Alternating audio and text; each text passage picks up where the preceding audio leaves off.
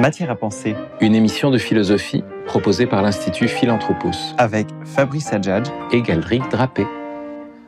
Aujourd'hui, quatrième épisode de notre nouvelle saison sur les pères fondateurs de la pensée occidentale. Après nos trois poètes grecs, Homère, Hésiode et Pindare, le grand poète latin Virgile, avec cette question. Le monde païen attendait-il le monde chrétien?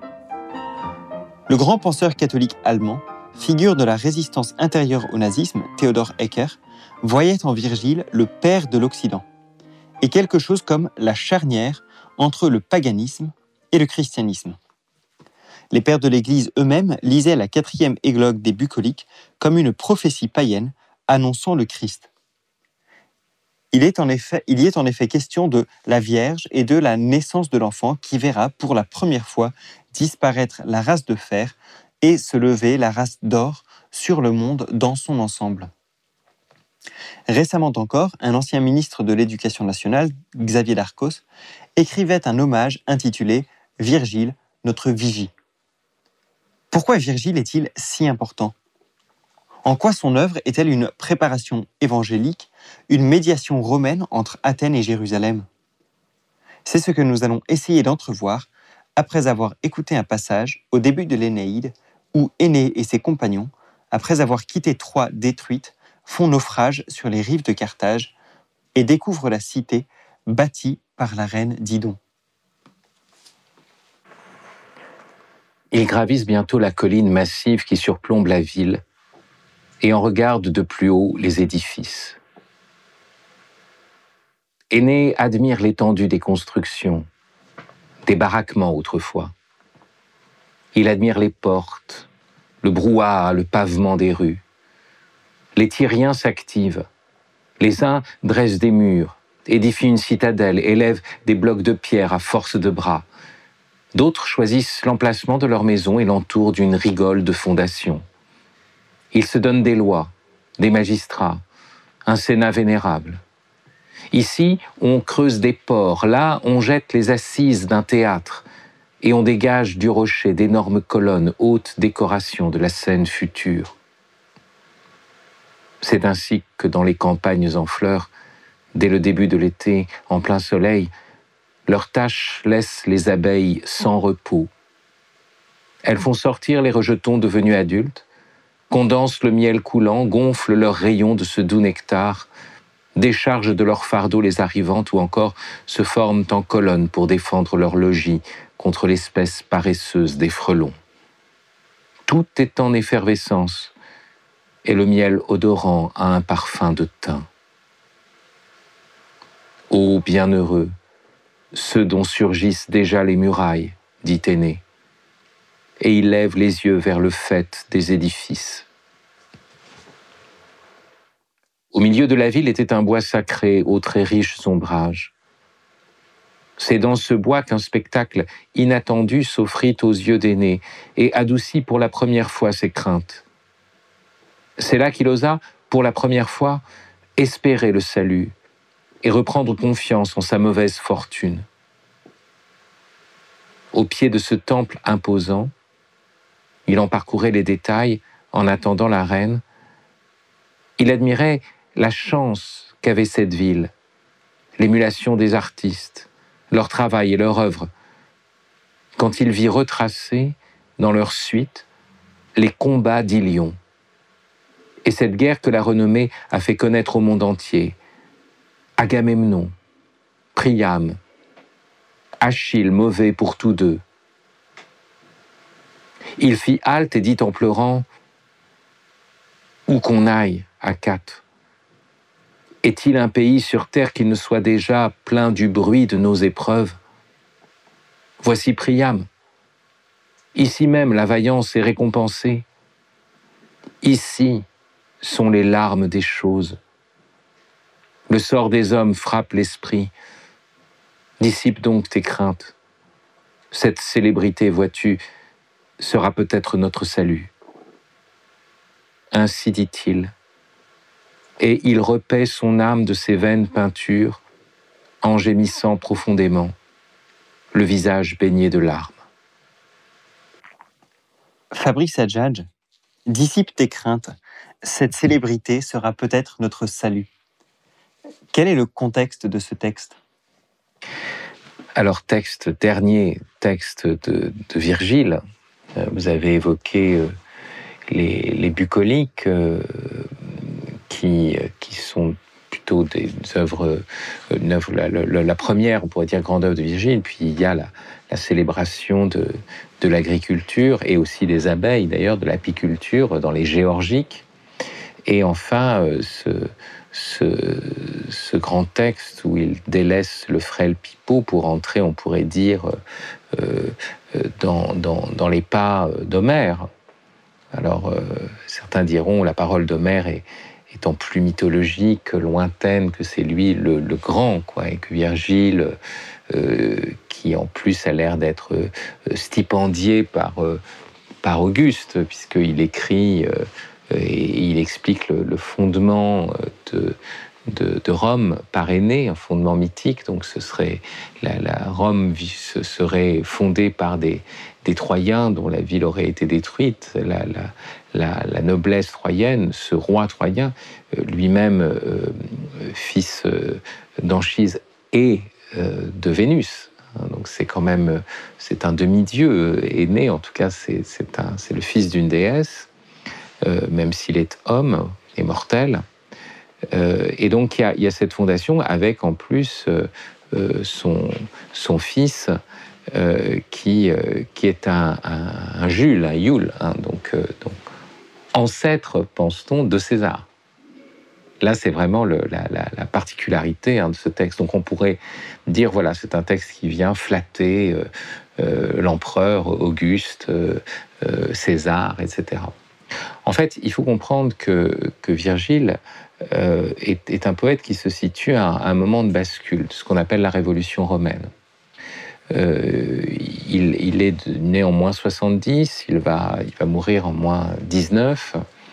Euh, il a 20 ans quand, César va franchir le Rubicon et il va assister à cette guerre civile entre les, les, assassins de César hein, et ceux qui ne veulent pas de l'Empire et justement les héritiers de César, les tenants d'un empire, et il va faire le choix de l'empire parce que il, espère la paix. Alors lui-même va connaître euh, l'exil dans les bucoliques. Euh, il présente un monde de, pasteurs, mais c'est pas une Arcadie, hein. c'est un monde euh, euh, où les bergers peuvent être spoliés, précisément à cause de cette guerre où, euh, où des officiers vont prendre des terres, où des personnes vont être expropriées, transférées ailleurs, etc.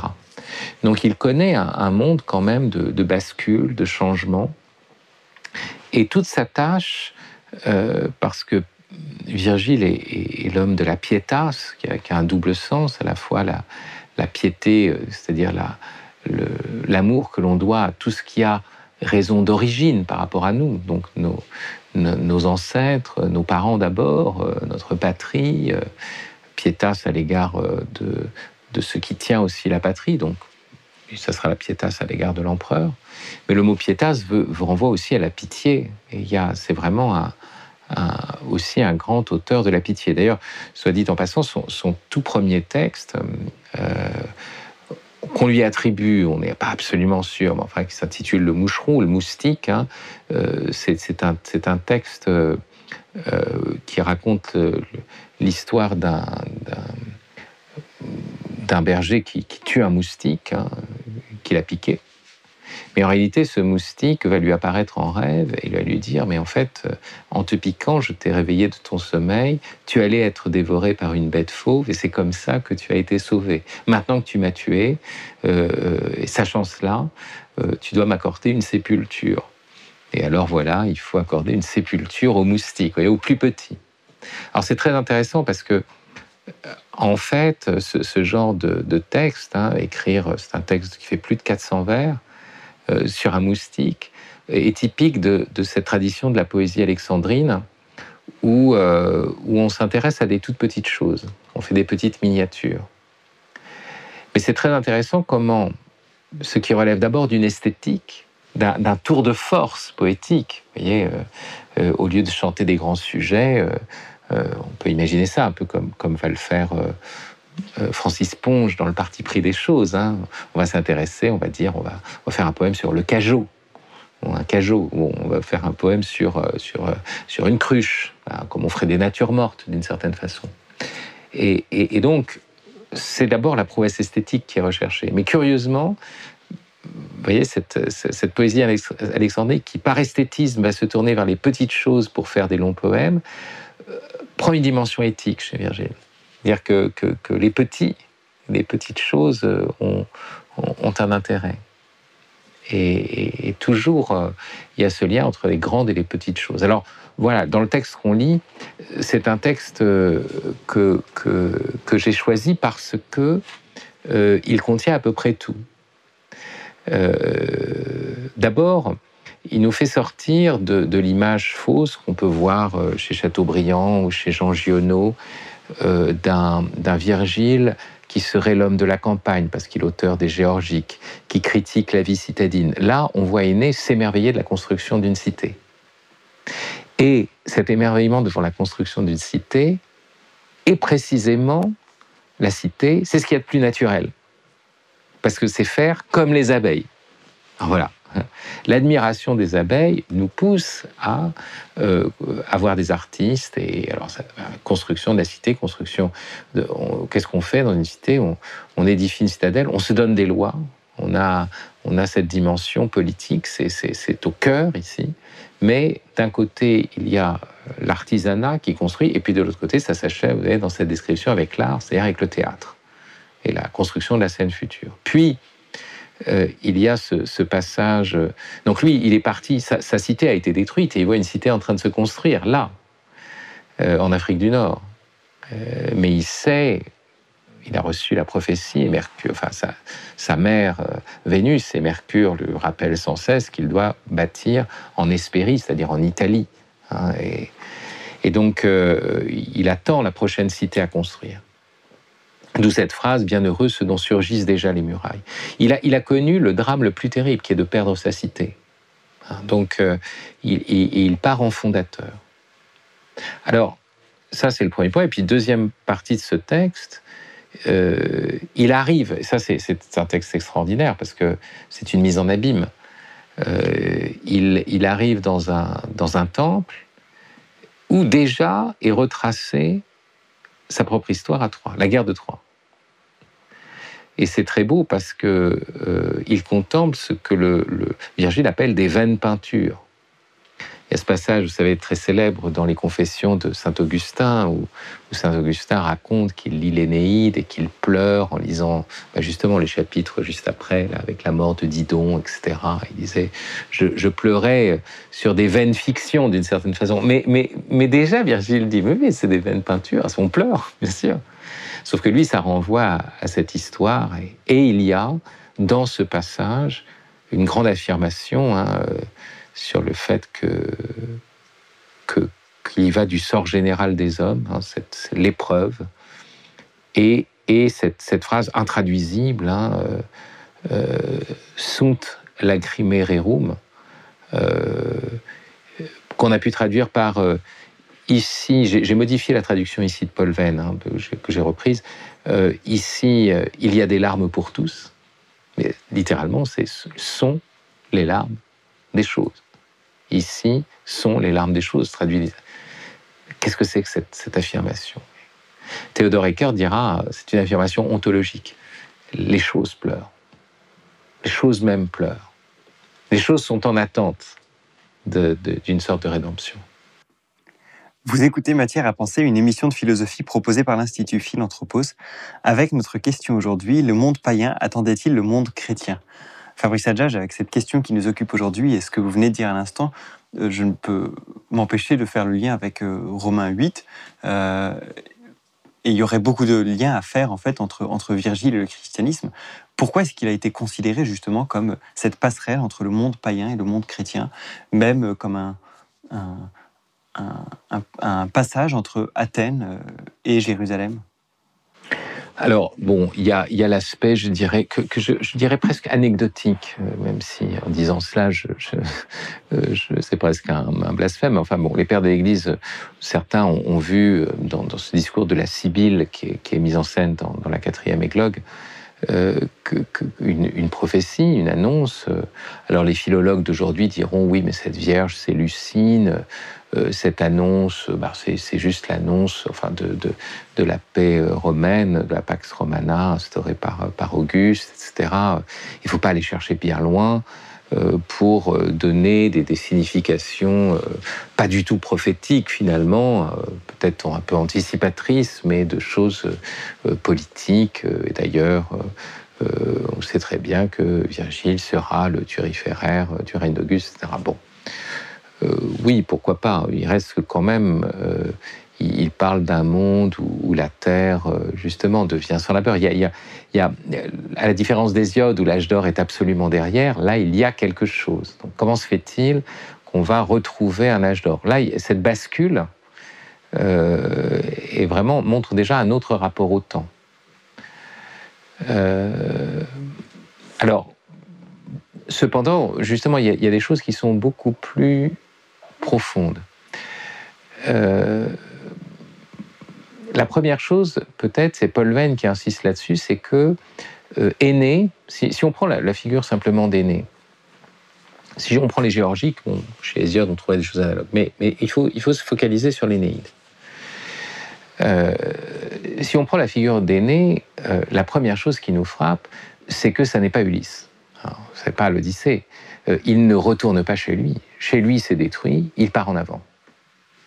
On n'est plus dans la logique du, du nostos, du retour, et donc de la nostalgie.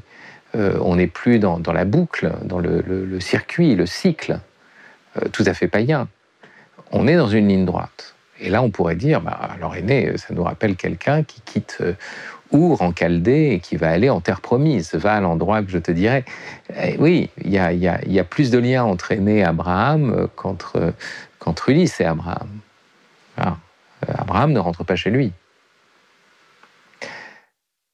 Donc anti, euh, anti Ulysse. Deuxième chose, Aîné quand il va quitter Troie va porter son père sur les épaules.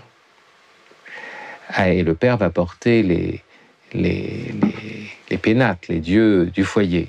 On a, on a d'ailleurs euh, à la Villa Borghese la, très belle sculpture du Bernin, une sculpture de Genèse, où on voit Aîné portant euh, Anchise sur ses épaules. Alors là, c'est l'anti-Oedipe. Là, il y y a une, un rapport au Père qui est extrêmement, extrêmement fort. C'est cette, piété, hein, le pieux aîné, ça revient euh, tout le temps, euh, qui, est, mise en avant. Euh, c'est pas Achille au pied léger, hein, c'est le pieux aîné qu'on voit toujours. Donc, se dégage un rapport au Père qui est très différent de celui qu'avait introduit la tragédie grecque. L'autre aspect qui est, mentionné très fortement par euh, par, euh, par Paul Vane, c'est que ça n'est pas un héros à exploit, mais un héros à mission. Euh, Aîné, euh, c'est pas Hercule. Il pourrait, il, accomplit pas. Bon, il, va y avoir dans la fin de l'Énéide des combats, des prouesses, mais tout le début est, quand même autre chose, quoi, et porté par autre chose, avec un, aîné qui pourrait ben, s'arrêter dans les bras de Didon, euh, qui, a tendance à chaque fois à oublier ce qu'il doit faire. Et Mercure arrive et prononce ben, ce qu'on appelle des mercuriales. il le semonce, il lui dit Attends, t'as oublié qu'on t'a dit d'aller fonder un truc en Italie. Alors maintenant, vas-y, quoi. Donc il est toujours dans une sorte d'écoute de cette parole euh, de, Vénus et, de son intermédiaire, enfin d'Hermès ou Hercule, euh, Mercure. Et donc, euh, il est vraiment plutôt celui qui répond à une mission plutôt que celui qui a une force qui lui permet d'accomplir des exploits. Ça, c'est. Et alors, l'autre aspect qui est, très drôle, on pourrait même en faire un, un anti-Orphée, parce que Orphée se retourne sur Eurydice, qui retourne en enfer à cause de ça. Il aurait dû ne pas regarder. Or, il y a, ces scènes très étonnantes. Ça arrive à Didon d'ailleurs, hein, puisque Didon tombe amoureuse de lui et il s'en va. Et alors, il y a ce fameux suicide de Didon.